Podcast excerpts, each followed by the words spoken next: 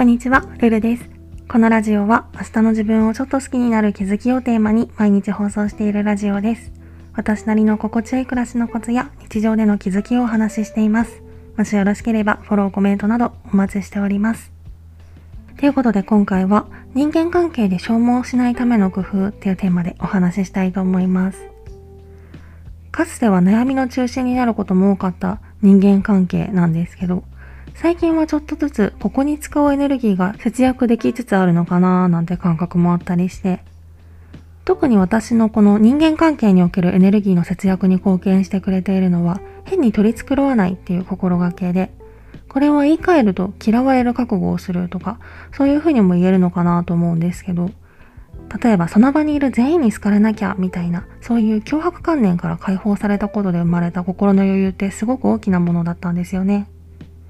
で、いざ蓋を開けてみると皮肉なことに自分がいい子ちゃんモードでできるだけ気を使って振る舞っても、ある程度の素を見せて自然体で振る舞っても周りからの評価ってそんなに変わらないなっていう感覚もあったりして、で、さらに言うと、好かれなきゃとか仲良くならなきゃっていうプレッシャーがなくなると、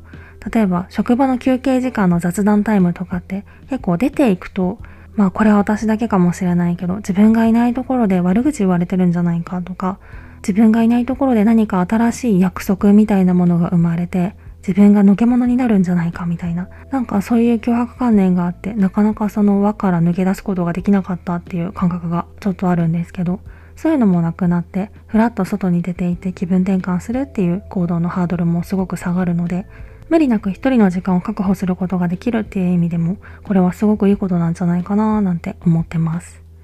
まあちょっと私の場合は、今の職場のおかげである意味この自然体っていうものを身につけることができたっていうのもあるんですけど、最近はちょっとそれが行き過ぎて、っていうのもまあ一応言い訳すると、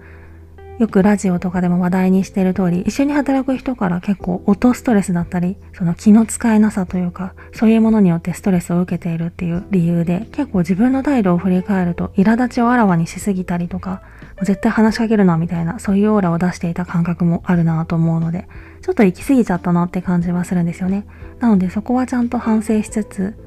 いつも穏やかで感じがいいんだけど気づいたらいないみたいな、一人行動する人みたいな、感じのいい一匹狼みたいなポジションを狙って、さらに人間関係に使うエネルギーをできるだけ節約できたらいいのかなと思います。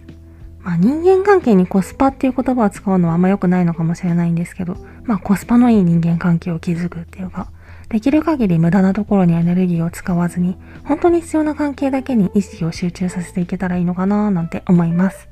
今回はそんな感じです。レターでの質問感想も絶賛募集中ですので、ぜひお気軽にいただけたら嬉しいです。それではまた次の放送でお会いしましょう。